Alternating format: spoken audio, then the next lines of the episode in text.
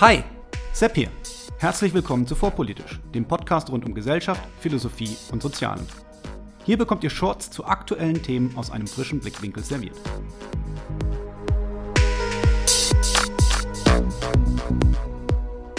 Hallo und herzlich willkommen zu einer weiteren Folge von Vorpolitisch Meets. Heute mit Jörg Scheller, Autor von Uncheck Your Privilege, wie die Debatte um Privilegien Gerechtigkeit verhindert. Ähm, erschienen 2022 bei Herzl. Hallo Jörg, schön, dass du dir Zeit genommen hast. Hallo, freue mich da zu sein. Ich fange immer gleich an, deswegen magst du dich einfach mal selber kurz vorstellen.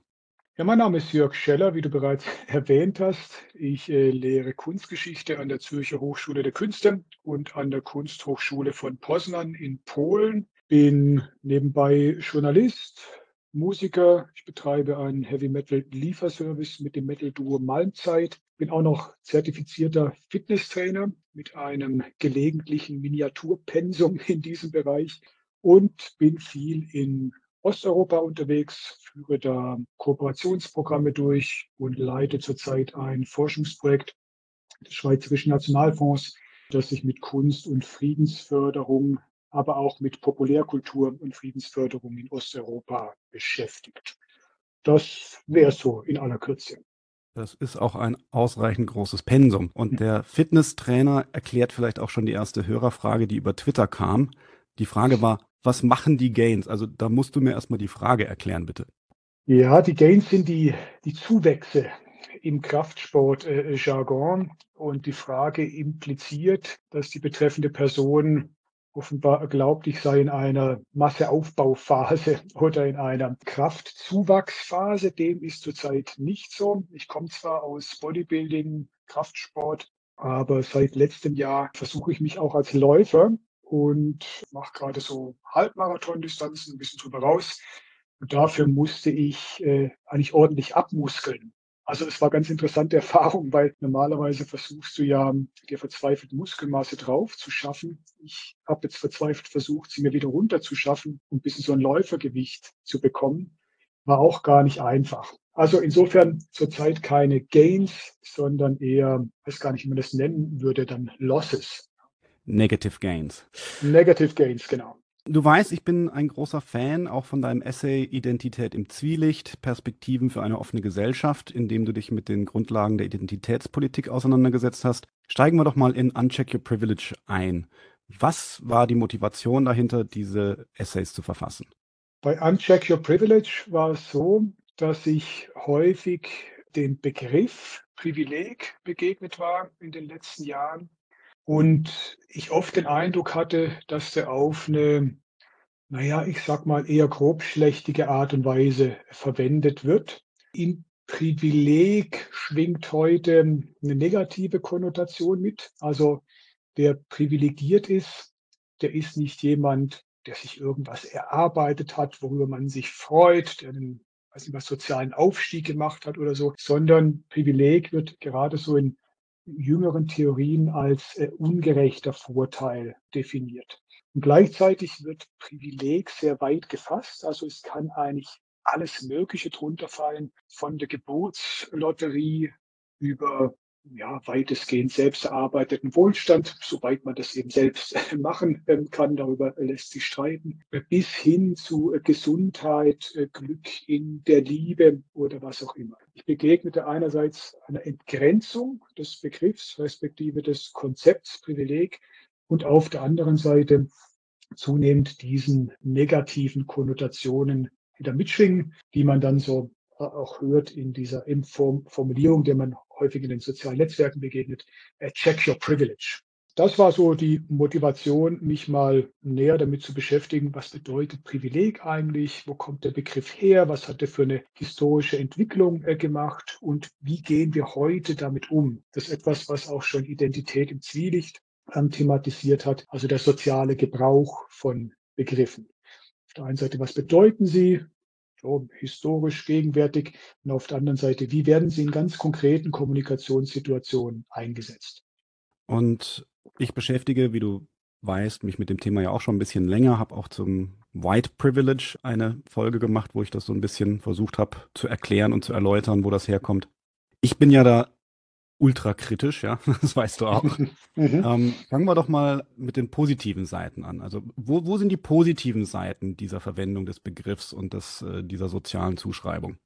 Genau, auf diese positiven Aspekte äh, fokussiere ich auch. Also ich glaube, ich bin da deutlich voker als äh, du, was den Umgang mit diesem Thema äh, betrifft. Ich glaube, die Intention ist erstmal ähm, gut oder gut gemeint. Also check your privilege soll ja zunächst mal aussagen, hey, reflektiere doch mal, woher die vorteilhafte Situation kommt oder auf welchen Fundamenten diese Situation ruht, in der du dich befindest. Also du hast ein gutes Leben, du hast einen Job, ähm, du hast vielleicht ein schönes Zuhause, hast eine, eine nette Familie. Ist es wirklich so, dass du dir das alles selbst erarbeitet hast? Da würden viele eben sagen, und zu denen würde ich mich auch erzählen, nein, natürlich nicht. Da ist immer auch ein Stück Zufall mit drin, da ist ein Stück Glück mit ähm, drin und da ist der Einsatz von anderen für einen mit drin. Und es gibt Leute, für die setzen sich andere eben nicht ein oder weniger ein und die starten dann mit anderen Bedingungen im Leben, als es bei anderen äh, der Fall ist. Und äh, dieser Intention, der kann ich mich eigentlich sehr anschließen oder der fühle ich mich sehr verbunden, also genau das zu reflektieren. Ich glaube nur, dass der Begriff Privileg und das Konzept Privileg, wie es heute gebraucht wird, genau dafür eher hinderlich ist. Aber das wären dann schon die negativen Seiten. Wir bleiben ja erstmal bei den, äh, bei den positiven Seiten. Man kann auch gesellschaftlich ähm, feststellen, dass da eine höhere, wie man heute sagen würde, Awareness da ist, nicht mehr so, ich nenne sie mal vulgär liberalen Mythen zu vertrauen, dass wir alle äh, unserer, äh, unseres Glückes Schmied sind, sondern wir reflektieren die Bedingungen der Möglichkeit unserer, unserer sozialen Situation, unseres Aufstiegs, äh, unseres Glückes. Und das ist erstmal begrüßenswert. Also bis jetzt habe ich noch nichts gehört, wo ich nicht mitgehen könnte. mhm. Aber, und äh, da setzt ja meine Kritik an, soweit ich das nachvollziehen konnte, kommt dieser Privilegienbegriff in seiner Entgrenzung ja aus diesem berühmten Aufsatz von der Peggy McIntosh oder vielleicht hat die ihn bloß in die in die Rassen-Ethnien-Debatte äh, hineingetragen mit diesem berühmten Aufsatz von 89, White Privilege, Unpacking the Knapsack. Und wenn man sich das durchliest, also das ist ja ein also unglaublich dürftiges kleines Paperchen, was sie da geschrieben hat. Im Prinzip hat sie 50 Vorteile aufgelistet, die sie sieht. Und da sind dann so Sachen dabei wie, ich habe das große Privileg, einen Lehrer zu haben, der so aussieht wie ich. Nur wo man sich erstmal fragen kann, so, ist das überhaupt in irgendeinem Sinn relevant oder vielleicht auch mhm. nicht? Keine Ahnung. Aber da listet sie ja sehr viele Dinge, die ich persönlich als Rechte und nicht als Privilegien bezeichnet hätte. Und da kommen ja. wir an die negative Seite. Wie, wie siehst du das? Genau, also da an dem Punkt setzt auch meine Kritik an. Ich bin nicht grundsätzlich jemand, der äh, sich dagegen verwehrt, Begriffe auch mal weiter äh, zu definieren. Das kann je nach Situation, je nach Kontext durchaus produktiv sein. Beispielsweise die Formulierung Rassismus ohne Rassen die fand ich sehr hilfreich, um zu benennen, dass Rassisten, wenn sie merken, sie kommen mit Rassismus nicht mehr weiter, sagen, ihr Freund-Feind-Denken einfach auf andere Gruppen übertragen. Und dann sind es vielleicht ähm, bestimmte äh, Religionen oder das sind bestimmte sexuelle Orientierungen oder was auch immer. Das heißt, das Prinzip, dieses binäre Freund, Feind, wir, äh, sie denken, wird einfach weiter, weiter äh, geführt, ohne dass man jetzt noch Rasse sagen muss. Also das finde ich zum Beispiel eine einleuchtende Entgrenzung ähm, produktiv. Die erklärt sich auch selbst. Ja? Also Rassismus ohne Rassen. Das ist irgendwie ein selbsterklärender, äh, schlüssiger, produktiver Begriff. Beim Privileg sieht das meiner Ansicht nach anders aus. Hier würde ich argumentieren, dass die Entgrenzung kontraproduktiv ist, weil sie eine Auseinandersetzung über soziale Ungerechtigkeit dahingehend erschwert, dass zunehmend Rechte und Vorrechte äh, in eins gesetzt werden. Also wenn ich gerecht behandelt werde, wenn ich rechtskonform behandelt werde, dann kann das ausgelegt werden als Status des Privilegiertseins. Was damit gemeint ist, ist ähm, erschließt sich mir durchaus. Ja? Also, dass Leute werden gerecht behandelt, andere werden ungerecht behandelt. Aber historisch ist es nun mal so, dass Privileg Vorrecht oder Sonderrecht meint. Und das bedeutet es ja auch weiterhin. Also in der Jurisprudenz, in vielen anderen Bereichen ist diese Bedeutung weiterhin stabil und die ist auch etymologisch ziemlich eindeutig, also privus lex. Und wenn ich jetzt beginne, Vorrechte und Privilegien, Vorrechte gleich Privilegien auf der einen Seite, Rechte, Grundrechte auf der anderen Seite in einen Topf zu werfen und zu verquirlen, dann erschwere ich, glaube ich, den Kampf für soziale Gerechtigkeit. Weil, wie gesagt, die Konnotation ist heute eindeutig negativ. Das ist auch bei Peggy McIntosh äh, der Fall, die du erwähnt hast, die tatsächlich zur Konjunktur des Begriffs in der Akademie und im Aktivismus sehr stark beigetragen hat. Privileg ist nicht einfach wertneutral, sondern es ist eben etwas Ungerechtes. Und das heißt, wir haben dann irgendwie Grundrechte, die eigentlich positiv konnotiert sind, Rechte, die positiv konnotiert sind, Privilegien, die negativ konnotiert sind. Das äh, ergibt so eine, ähm, so eine merkwürdige Melange, die, glaube ich, zu Willkür verleitet. Deswegen wäre dann mein Plädoyer in diesem spezifischen Fall den Begriff des Privilegs wirklich auf Vorrechte und Sonderrechte, auch verbriefter Art, weil das war historisch äh, der Fall, so definiert man Privileg in der Moderne, zu beschränken und in anderen Fällen wirklich von ungerechter Behandlung trotz gleicher Rechtslage für bestimmte Menschen, für bestimmte Gruppen zu sprechen. Ich glaube, damit werden die Dinge klar und damit kann man dann auch spezifisch an Problemen arbeiten, statt eben an so einem diffusen Melange, wo man gar nicht so recht weiß, wo man eigentlich ansetzen muss. Jetzt ist eine der Intentionen, so wie ich sie verstanden habe, dahinter ja auch, dass man den Betroffenen vom, vom, vom Objekt zum Subjekt machen möchte. Dass man also deswegen bewusst auch diese Begriffsverschiebung eingesetzt hat. Andererseits sehe ich natürlich das, was du gesagt hast. Also gerade, gerade wenn, wenn man jemanden vorwirft, dass er von der Polizei vielleicht besser behandelt wird, weil er helle Haut hat, dann halte ich die, die Frage Check Your Privilege für ziemlich unproduktiv, weil was soll ich denn machen? Mich, mich schlechter behandeln lassen, das löst ja kein Problem. Gerade aber in diesem Bereich der, der Frage nach dem Rassismus, da geht es ja deutlich weiter, wenn man diesen Begriff erstmal so entgrenzt hast und in deinem, deinem Buch, wenn ich das so sagen kann, ich hoffe, das, das siehst du ähnlich, das sind ja im Prinzip zehn kleine Aufsätze, die, die sich alle um diese verschiedenen Teilaspekte drehen. Mhm. Und ähm, da sind zwei dabei, die äh, sich auch mit der Frage des Rassismus gegen Weiße beschäftigen, von dem man ja aus einem gewissen Lager immer hört, den kann es gar nicht geben. Da finde ich, entwickeln sich eben auch Dinge, die, die dann wirklich höchst problematisch werden. Also einmal hast du ein Kapitel, das heißt Jewish Privilege.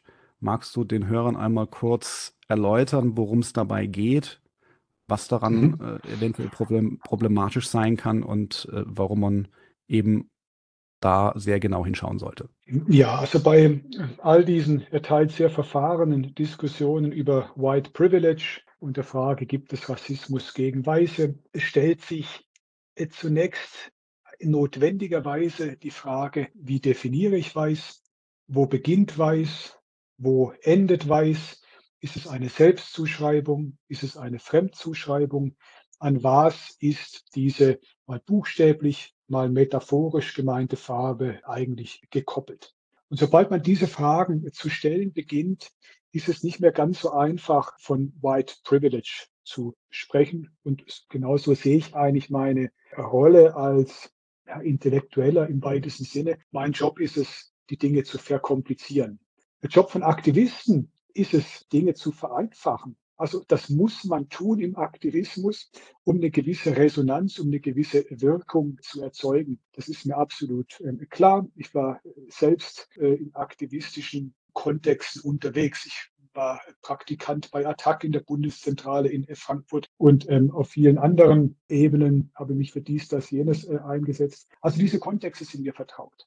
Aber wenn ich mich als Intellektueller beispielsweise zu Jewish Privilege ähm, äußere, dann ist meine Rolle eben verkomplizieren, differenzieren, aufzeigen, wo wir ein Problem haben, wo es Sollbruchstellen gibt. Und genau das ist das Ziel des betreffenden Kapitels. Jewish Privilege ist ein Begriff, der auch in den letzten Jahren so aus angloamerikanischen aktivistischen Milieus seinen Weg nach Europa äh, gefunden hat. Und der impliziert, dass Juden eigentlich per se privilegiert sind. Jetzt warum? Und da äh, öffnet sich ähm, äh, wirklich so ein bisschen Pandoras Büchse. Es wird insinuiert, dass Juden ja mächtiger sind als andere Gruppen, zum Beispiel per se mächtiger als ähm, äh, die Palästinenser oder dass sie in der Finanzwelt eine wahnsinnige Macht haben und so weiter. Jetzt ist es in der Rassismusdiskussion ja so, dass argumentiert wird, Rassismus gibt es nur in asymmetrischen äh, Machtverhältnissen. Also derjenige oder diejenige, die Macht hat, kann rassistisch sein. Derjenige oder diejenige, die keine Macht hat, kann nicht rassistisch sein. Das ist die Prämisse, auf der die gegenwärtigen Rassismus-Theorien, sagen wir im weitesten Sinne linksprogressiven Spektrum fußen. Wenn ich das jetzt so anerkenne, dann ist der Schritt nicht weit zu sagen, ja, Juden sind mächtig. Insofern können sie rassistisch sein. Macht und Rassismus ist gleich weiß. Ja, also das sind so, so, so Schlüsse, die da gezogen werden. Das heißt, man argumentiert, Juden sind mächtig, also sind sie weiß, also sind sie Rassismus äh, befähigt ja, oder üben Rassismus ganz äh, konkret aus. Und äh, hier wird es natürlich äh, verdammt heikel, oder? Weil da haben wir zum einen den alten antisemitischen Topos, wieder im Spiel, dass die Juden so die heimlichen, mächtigen Strippenzieher sind, die eigentlich alles irgendwie kontrollieren. Dann haben wir die Ineinsetzung von ja sehr diversen Gruppen, ja, mit so einer Kategorie wie Weiß. Das ergibt wirklich auf sehr vielen Ebenen sehr wenig Sinn, weil also allein wenn wir nach Israel schauen, sehen wir, wie, wie heterogen die israelische Bevölkerung ist, auch wie die untereinander Differenzen hat und äh, wie es da gerade clasht. Ja? Also ich kann da nicht so ein homogenes Milieu äh, konstruieren. Und genau das passiert in, in und mit diesen entgrenzten Begriffsverwendungen, wie im White Privilege, Jewish Privilege oder Privilege an und für sich. Und gerade bei ähm, diesem äh, Begriff und dem Konzept Jewish Privilege sehe ich eben das Einfallstor für Antisemitismus äh, sperrangelweit offen stehen und warne sehr davor, eben diese, ja, diese doch sehr groben Schlüsse zu ziehen. Ja, also eine ganze Religionsgruppe, eine ganze Ethnie sei weiß, sei per se mächtig, sei per se ähm, privilegiert. Da kommen wir wirklich in gefährliches Fahrwasser. Ja, also ich sehe das nicht nur so, dass die Tür da sperrangelweit offen steht, sondern da ist die Tür niedergetreten und äh, mit dem Bulldozer noch zweimal drüber gefahren. Also das ja. halte ich für eine sehr schwierige Entwicklung. Ja, ähm, was mir allerdings immer wieder auffällt, ist, es gibt so ein bestimmtes Kommentariat, das sich jetzt mit Lust und Freude auf linken Antisemitismus stürzt, dass das aber nie in der gleichen Intensität mit Blick auf rechten Antisemitismus äh, gemacht hat. Also man, es ist ja sehr durchschaubar, man nutzt jetzt sozusagen den ja auch tatsächlich an existierenden linken Antisemitismus, um sind den rechten Antisemitismus irgendwie zu verharmlosen, einen Hintergrund ähm, zu rücken. Und ähm, da bin ich oder da unterscheide ich mich vielleicht von anderen Kritikern jetzt in, in diesem Diskursspektrum. Darum geht es mir explizit nicht. Das mache ich auch immer sehr klar in meinen Büchern. Ich versuche nicht, das eine gegen das andere auszuspielen, sondern ich versuche zu sagen, hey, wenn ihr rechten Antisemitismus kritisiert, wenn ihr das glaubhaft machen wollt, dann schaut um Himmels Willen, dass ihr nicht im eigenen äh, Milieu,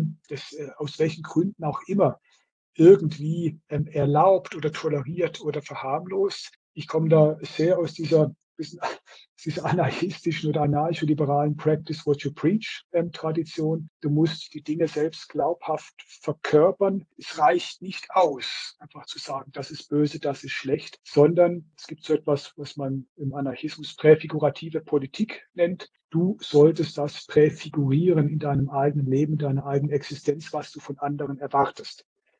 Und deswegen finde ich diese Kritik gerechtfertigt und sie ist nicht so gemeint, dass man sagt, na gut, überlassen wir den Rechten den Antisemitismus. Ähm, ja. die, die machen das ja schon lange und dann sollen die das weitermachen. Darum geht es nicht. Genau, die machen das lange, die haben Erfahrung, sollen das weitermachen. Nee, natürlich nicht. genau. Also, Da bin ich, da bin ich auch ganz bei dir und ich hoffe, ich, ich verteidige da niemanden und nichts, aber ich weiß natürlich auch, von wem du, von wem du sprichst, vom Twitter-Kommentariat oder zumindest kann ich es mir vorstellen. Du hast ja auch schon erwähnt, dass vieles davon aus Europa, sorry, aus den USA nach Europa kommt. Und ich habe hier einen Tweet von dir rausgesucht, weil ich den so schön fand. Den werde ich jetzt einfach mal einmal kurz vorlesen. Und zwar lautet der, mitunter kommt mir Europa wie ein Laientheater vor, das alle Stücke zu Reizthemen, die in den USA bereits aufgeführt wurden, mit vieljähriger Verspätung nochmal inszeniert. Auf schiefen Bühnen, in schlecht sitzenden Kostümen, mit mangelnder Textsicherheit und ulkigen Dialekten. Wunderschön formuliert. Magst du diesen Tweet noch mal ein bisschen kommentieren und erweitern? Es ist ganz amüsant äh, zu beobachten, dass so äh, in der Nachkriegszeit und eigentlich auch schon etwas davor ein massiver Diskursexport von Europa nach Amerika stattgefunden hat. Oder also man denke nur an die französischen Poststrukturalisten, postmoderne Theoretiker. Derrida hat seine Karriere eigentlich erste Rezeption in den USA zu verdanken beispielsweise. Michel Foucault hat unglaubliche Wirkung auch institutionell entfaltet in den, in den USA. Der Existenzialismus in den 50er, äh, 60er Jahren und so weiter und so. Sigmund Freud schon äh, davor. Und heute verhält es sich eigentlich anders herum ist ein bisschen grobschlächtig formuliert, ist natürlich äh, noch etwas komplizierter. Aber wir beobachten doch, dass sehr viele in den USA für US-amerikanische Kontexte entwickelte äh, Diskurse in Europa rezipiert und mitunter etwas vorschnell auf europäische Verhältnisse äh, übertragen werden. Und gerade wenn du auf die Rassismus respektive Antirassismus-Debatten in den USA schaust, dann siehst du, dass sie sich sehr stark in diesem ähm, Black-White-Schema äh, bewegen. Das ist unter den Vorzeichen der amerikanischen äh, Geschichte nachvollziehbar. Ja? Also es gab weiße Sklavenhalter. Da finde ich, macht der Begriff weiß auch Sinn, weil die haben sich selbst als weiß definiert. Und es gab schwarze Sklaven ja, die dann auch eine Black and Proud Mentalität entwickelt haben vor dem Hintergrund dieses entsetzlichen Leids, das ihnen angetan wurde. Absolut nachvollziehbar. Wenn ich jetzt aber diese Kategorie Schwarz-Weiß auf äh, Europa projiziere, naja, dann bekommt man äh, Probleme, denn hier sind die Machtasymmetrien und hier sind die Rassismen, hier sind die Chauvinismen doch auch anderer Art. Also ich denke dann nur an die weit verbreiteten Vorurteile Westeuropas gegenüber Osteuropa, an den beispielsweise in Deutschland doch recht stabilen Antislawismus. Ich äh, denke daran, wie jetzt Russland die Ukraine überfallen hat. Ich denke an Antisemitismus. All das lässt sich nicht so einfach in Schwarz-Weiß-Kategorien erfassen. Und Insofern würde ich davor warnen, da bin ich nicht alleine, das tun andere, auch gerade aus dem äh, antirassistischen Post, Postcolonial ähm, äh, Milieu, Kian Esban Gysi, Migrationsrassismusforscher aus der Schweiz beispielsweise, waren da auch ähm, davor, das so einfach zu adaptieren. Und da wünsche ich mir mitunter ein etwas stärkeres europäisches Selbstbewusstsein. Wir importieren etwas zu vorschnell auf sehr vielen Ebenen, Buzzwords, Konzepte, aber dann auch Ideen wie was ist, Diversity Benchmarkings oder diese Diversity-Stellen, wie sie in den USA aufgebaut wurden, Unternehmen, in Organisationen, in Institutionen, ja, die man so eins zu eins nach Europa kopiert. Und da würde ich eher davor äh, warnen, weil einfach die Terminologien, die Konzepte nicht so eins zu eins übertragbar sind.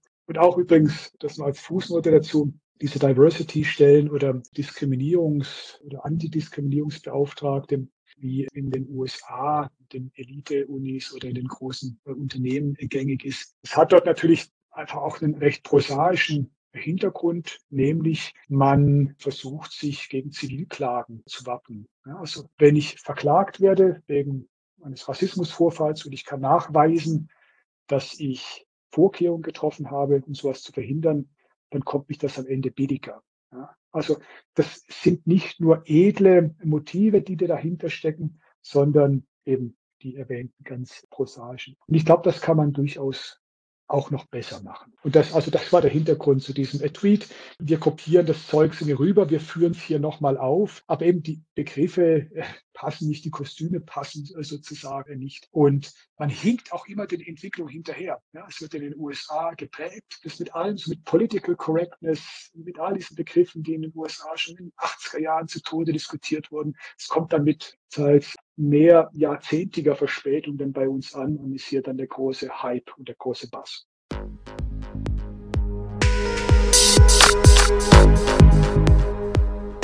Gefällt euch vorpolitisch? Gefällt euch vorpolitisch genug, um den Podcast aktiv zu unterstützen? Wenn ja, dann könnt ihr mir über die Coffee-App einen virtuellen Kaffee ausgeben. Einfach auf co-fi.com-vorpolitisch gehen und spenden. Das ist ko-fi.com-vorpolitisch. Für jede Unterstützung jetzt schon. Vielen herzlichen Dank.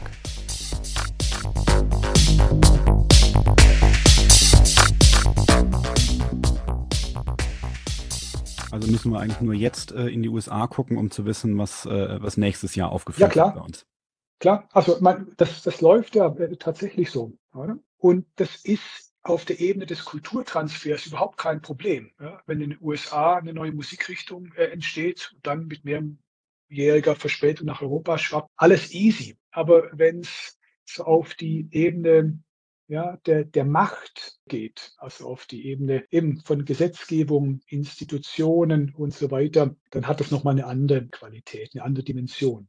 Und was ich glaube zu beobachten, und widersprich mir da gerne, aber ich habe so das Gefühl, dass es auf Twitter auch immer den entsprechenden Abklatsch gibt. Also ich habe so das Gefühl, es gibt Accounts, die sind im Prinzip die deutsche Version eines entsprechenden amerikanischen Großaccounts. Da werden Bücher geschrieben, die verdächtig ähnlich klingende Titel haben als äh, wie das Original, nur dann leicht angepasst eben zum Beispiel auf den deutschen Kontext. Und da mhm. könnte ich so aus dem Stegreif, wie gesagt, wir nennen hier keine Namen, aber so aus dem Stegreif könnte ich da fünf Großaccounts nennen mit ihrem entsprechenden Pendant. Und ich habe das Gefühl, also da wird manches auch ganz offensiv und direkt und absichtlich importiert.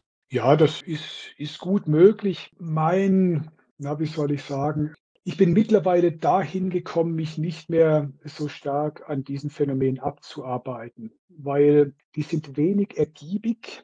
Es, es langweilt auch so ein bisschen, es unterfordert mitunter. Und ähm, stattdessen versuche ich, weiß nicht, ob mir das immer gelingt, mich eher auf praktische, konstruktive Arbeit zu verlegen. Also ich halte mich nicht lange mit der Kritik an solchen Phänomenen auf. Die verpufft auf Twitter sowieso ähm, gefühlt. Ja, das sind diese üblichen Empörungswellen. Man, der eine kritisiert in diese Richtung, die anderen in jene Richtung. Ich habe das selber lange eigentlich auch mit mitgespielt und bin da mittlerweile etwas ermüdet und sage dann eher für mich, ja, dann schreibe ich doch lieber ein Buch, in dem ich demonstriere, wie man es auch anders machen kann. Und wenn das gelingt, ist es fantastisch. Und wenn nicht, dann muss ich nochmal über die Bücher gehen. Also das wäre, ich komme also aus dieser ähm, Straight Edge Hardcore Szene. Oder ich bin mit diesem, mit diesem Ideal der, der Positivity äh, sozialisiert worden. Also, dass sie sich nicht in der Negativkritik ähm, gefallen, sondern irgendwie versuchen, selbst eigenverantwortlich, eigeninitiativ irgendwie zu zeigen, wie es auch anders möglich ist. Bei zu diesen Großaccounts, diesen oft schrillen und in wenig originellen Großaccounts gehören natürlich auch diese äh, Myriaden von Kritikern ja, oder Beifallklatschern um die herum. Ja, also man gruppiert sich wie so ein Hofstaat, ja, die Klaköre und die Hofnarren und die Intriganten um diese Accounts und halten sie so auch irgendwo am, am Leben. So bleibt der Traffic bestehen. Da habe ich mich mittlerweile ein bisschen äh, zurückgezogen und habe auch vom Weichen auf Twitter mal geschrieben. Ich habe wieder eine, eine, Lokalzeitung abonniert, beispielsweise. Da lese ich dann, dass im lokalen Zoo jetzt ein Schwarznasenschaf lebe. Und da muss ich nicht drüber diskutieren, soll gar nicht hingehen, gucken, ob das Fake News sind oder nicht. Und wenn es da irgendetwas zu tun gäbe oder wenn das Schwarznasenschaf schlecht behandelt wird, könnte ich direkt vor Ort eingreifen. Twitter ist man in so einer Wolke, in der man unendlich Kritik absondert und ja, am Ende verpufft doch, wie gesagt, sehr viel. Okay, ich gebe es zu, schuldig im Sinne der Anklage. Aber das hast du sehr schön, sehr schön äh, auf den Punkt gebracht. Genau, in dem Buch äh, hattest du dann auch ein anderes Zitat, das ich auch schon mehrfach auf Twitter geteilt habe, weil, wie gesagt, ich kann mich da immer noch nicht zurückhalten. Ich, ich hänge da immer so noch ein bisschen drin, weil es nervt mich dann und dann, dann habe ich das Gefühl, ich muss da jetzt was sagen und was schreiben und ja, ja. ja. Ich verstehe das äh, durchaus. Wie gesagt, ähm, ich habe das auch lange gemacht. Ich mache es in begrenzterem Ausmaße immer noch, aber äh, versuche da ein bisschen wegzukommen. Aber ja, das Zitat. Das ist auf jeden Fall äh, gesünder für die, für, für, die, für die Psyche wahrscheinlich. Aber du hast geschrieben, entgrenzte Begriffe, die aufgrund ihrer Schwammigkeit nicht länger dem Begreifen dienen, dienen meist dem Angreifen. Und davor hatten wir in unserem mhm. kurzen Vorgespräch hatten wir das ja auch schon angeschnitten. Ne? Mhm. Also die, die Nazi-Keule, du hattest kürzlich auch einen Tweet, da gehen wir mal von deinem Buch ein bisschen weg, wo du gesagt hast, also man sollte doch eigentlich schöner differenzieren zwischen rechts, rechtsextrem, rechtsradikal und so weiter und so fort. Und ich weiß nicht, ob du es gesehen hast, da hatte ich ja nur drunter kommentiert, ob du glaubst, dass Teile der Linken freiwillig ihren dicksten Knüppel weglegen. Also das Entgrenzen und Angreifen ist, äh, ist ja auch Programm. Ja, ja, also, aber genau deswegen, du hast es ja schon erwähnt, plädiere ich eben dafür, zu differenzieren und zu präzisieren, nicht um progressiven Bewegungen den Wind aus den Segeln zu nehmen, sondern ganz im Gegenteil, aus dem Grund, dass man eigentlich nur so das Segel quasi dann, dass man das Segel so setzt, dass das Schiff auch dorthin fährt, wo man eigentlich hin will. Und wenn ich quasi mein ganzes Pulver schon damit verschieße, dass ich hinter jedem Baum ein Stalin oder einen Hitler oder was auch immer wittere, da verschwende ich einfach sehr viel Energie. Und eben rechts bedeutet nicht rechtsradikal. Das ist, glaube ich, wirklich eine Unsitte. Rechts bedeutet bestimmten Teil des demokratischen Spektrums. Dazu kann gehören dass Leute niedrige Steuern wollen, dass sie einen Nachtwächterstaat wollen und keinen äh, nicht allzu starken Sozialstaat, dass sie sich, weiß ich was, bestimmten Religionen äh, verpflichtet fühlen und so weiter und so fort. Das ist alles erstmal äh, legitim. Das Problem beginnt immer dort, wo radikalisiert wird und wo es dann in den Extremismus übergeht. Und genau darauf sollte man sich konzentrieren, statt eben bei den ja, geringsten Anklängen von ja,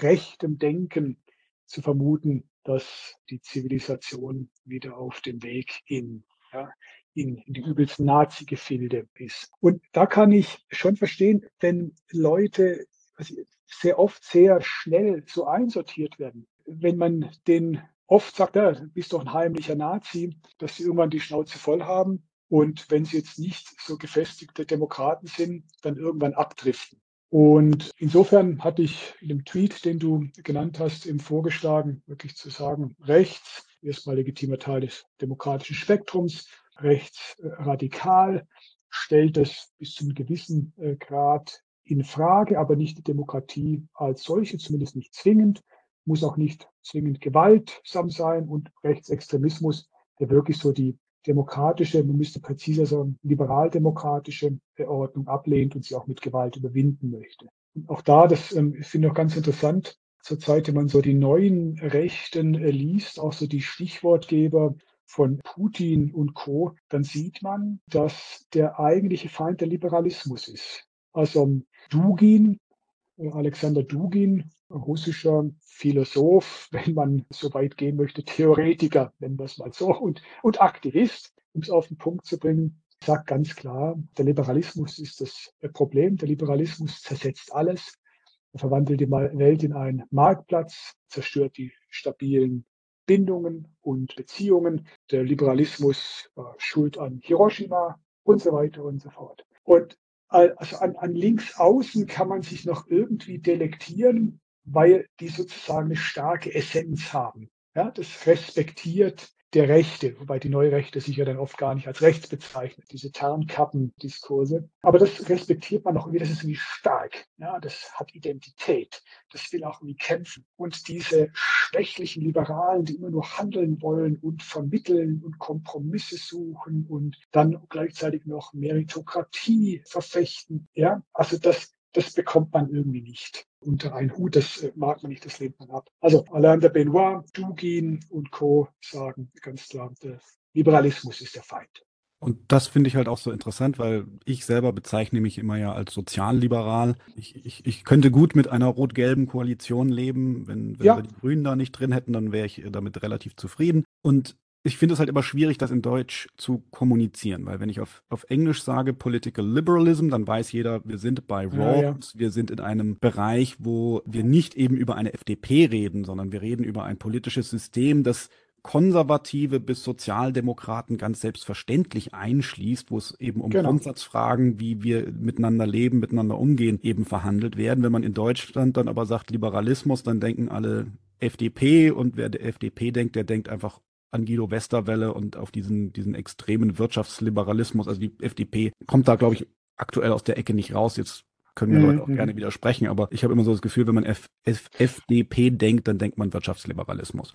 Ja, das ist so. In Deutschland ist das so. Und es ist tatsächlich, da stimme ich dir zu, sehr schwer, überhaupt über Liberalismus zu diskutieren. Da gibt es wirklich so ein verhärtetes Kommentariat, das eigentlich genau das macht, was äh, Rechte immer machen mit Blick auf Linke. Sie setzen links mit Kommunismus im Sinne von Stalinismus gleich. Und dieser Reductio ad horrendum Trick, der wird mit Blick auf den Liberalismus auch angewendet und sagt, der Liberalismus das war doch Chile, oder? Das war doch, das waren doch die Chicago Boys, die sich der Diktatur angedient haben. Oder das waren, war das preußische Klassenwahlrecht. Das wollten die Liberalen, die wollten die Armen vom Wählen abhalten. Also man geht da so selektiv vor, zieht sich so ein paar Negativbeispiele raus und setzt sie dann so pars pro toto. Und das finde ich ist eine unredliche Diskurstechnik. So spreche ich auch nicht über Linke. Also ich reduziere links nicht auf Stalinismus und ich reduziere rechts nicht auf Hitler, sondern ich versuche eben wirklich ganz, in dem Sinne will auch, auch wissenschaftlich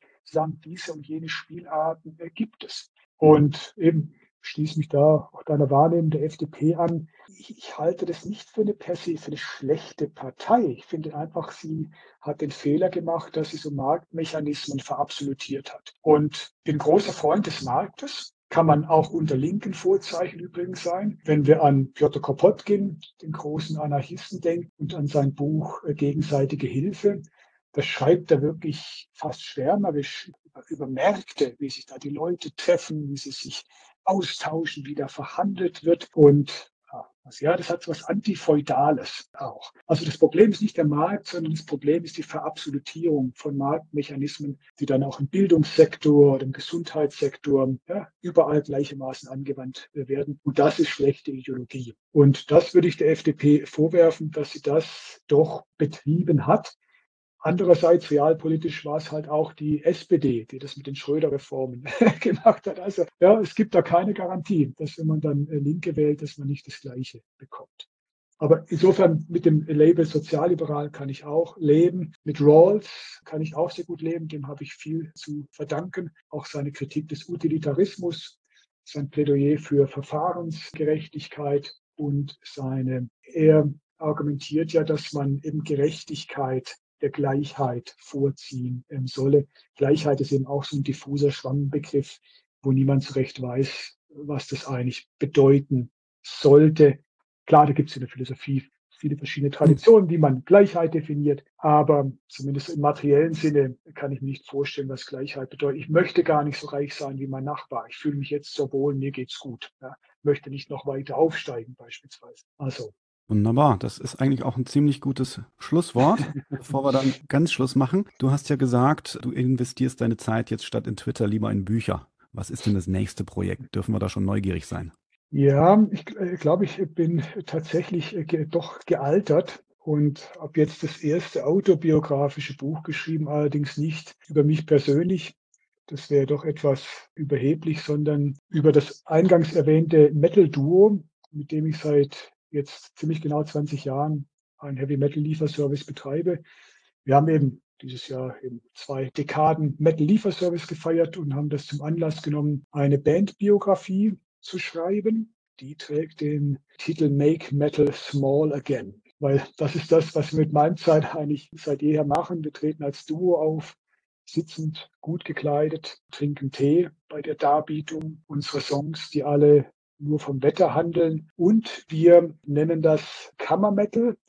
Und machen das wirklich ernsthaft im Schubert-Stil. Also man kann uns zu sich nach Hause buchen, wie also wie eine Pizza liefern lassen und wir spielen dann auf der Couch der äh, jeweiligen äh, Kunden. Aber es ist laut und hart und heavy und äh, brutal vom musikalischen. Also das ist das nächste Buch, komplett theoriefern, komplett philosophiefern, komplett ästhetikfern. Es, es sind wirklich einfach tausend und eine Anekdote aus 20 Jahren Bandgeschichte. Jetzt habe ich das mit dem Metal-Lieferservice auch erst verstanden. Ich dachte, es geht da um Zubehör und T-Shirts und nein, ihr liefert den Metal. Ah. Ganz genau. Der Metal kommt eben zu den Menschen nach Hause. Der Nachteil einer herkömmlichen Band ist ja, Metallica, Anthrax, Megadeth, zu der muss man gehen, oder? Das hat so einen autoritären Gestus. Wir sind wirklich radikal kundenorientiert. Die Kunden buchen uns meist über unsere Website und sagen, hey, ich habe einen Kindergeburtstag, ich habe eine Konfirmation, ich möchte jemanden überraschen mit einem Metal-Konzert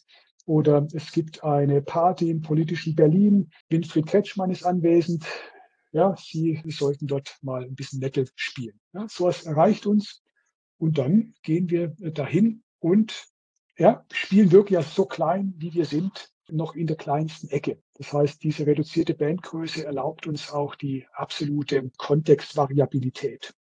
Wir gehen wirklich überall hin. Wir haben in Gartenhäusern gespielt, auf Straßenkreuzungen äh, gespielt, in der Landesvertretung Baden-Württemberg gespielt, in einem rumänischen Radiosender äh, gespielt, auf der Architekturbiennale in Venedig, im Club in Belgien. Also ja, auch das der Vorteil einer solchen Band. Metallica spielt eher selten in Gartenhäuschen.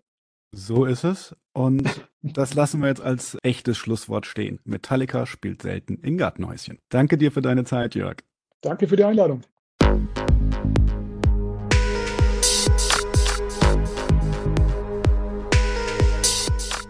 Hier endet eine weitere Episode von Vorpolitisch, dem Podcast rund um Gesellschaft, Philosophie und Soziale. Vielen Dank für eure Zeit. Und wenn es euch gefallen hat, hört beim nächsten Mal wieder zu und vor allem teilt den Link zu diesem Kanal auf Facebook, Twitter und wo ihr sonst noch unterwegs seid. Warum nicht jetzt sofort? Ich bin Sepp, macht's gut und bis zum nächsten Mal.